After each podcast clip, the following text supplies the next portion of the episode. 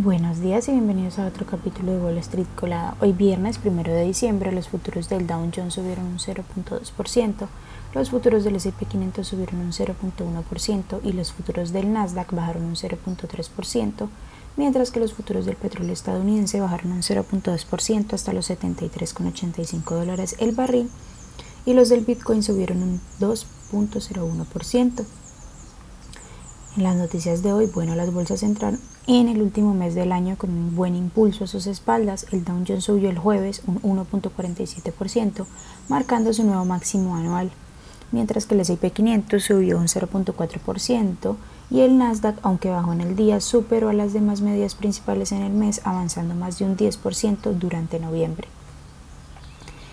El petróleo estadounidense cedió las ganancias iniciales y bajó más de un 2% el jueves, incluso después de que la OPEP anunciara que algunos países miembros acortaron recortes voluntarios cercanos a los 2 millones de barriles diarios a partir de enero. Al menos 1.3 millones de barriles al día de los recortes eran también una ampliación de las reducciones voluntarias que Arabia Saudí y Rusia habían puesto ya en marcha.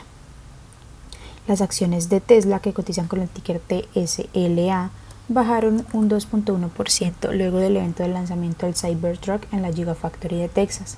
Los precios de partida del vehículo van a comenzar a partir de los 60 mil dólares, más del 50% de lo cotizado cuando se presentó por primera vez en 2019. Elon Musk también anunció que la edición base solo estará disponible a partir de 2025. En otras noticias, Montana iba a convertirse en el primer estado del país en prohibir TikTok, propiedad de ByteDance, pero parece que la medida se topa con obstáculos ya conocidos. El juez federal Donald Molly ha bloqueado el proyecto de ley que entrará en vigor a partir del 1 de enero del 2024, alegando que la medida viola la Constitución en más de un sentido y además se extralimita al poder del Estado.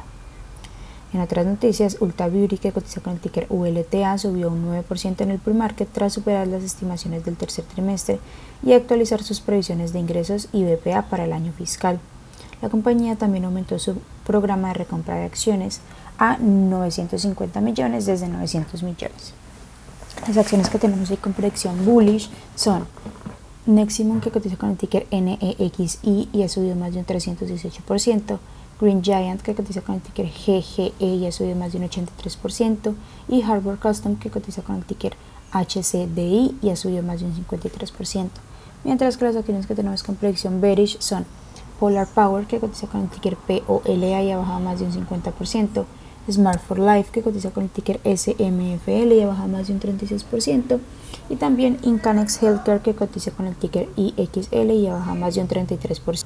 Esas son las noticias que tenemos para hoy antes de que abra el mercado. Les recuerdo que pueden encontrarnos en todas nuestras redes sociales como arroba Spanglish Trades, pero además de eso también visitar nuestra página web www.spanglishtrades.com para que no se pierdan ninguna noticia ni actualización del mundo de la bolsa de valores, por supuesto como siempre en español.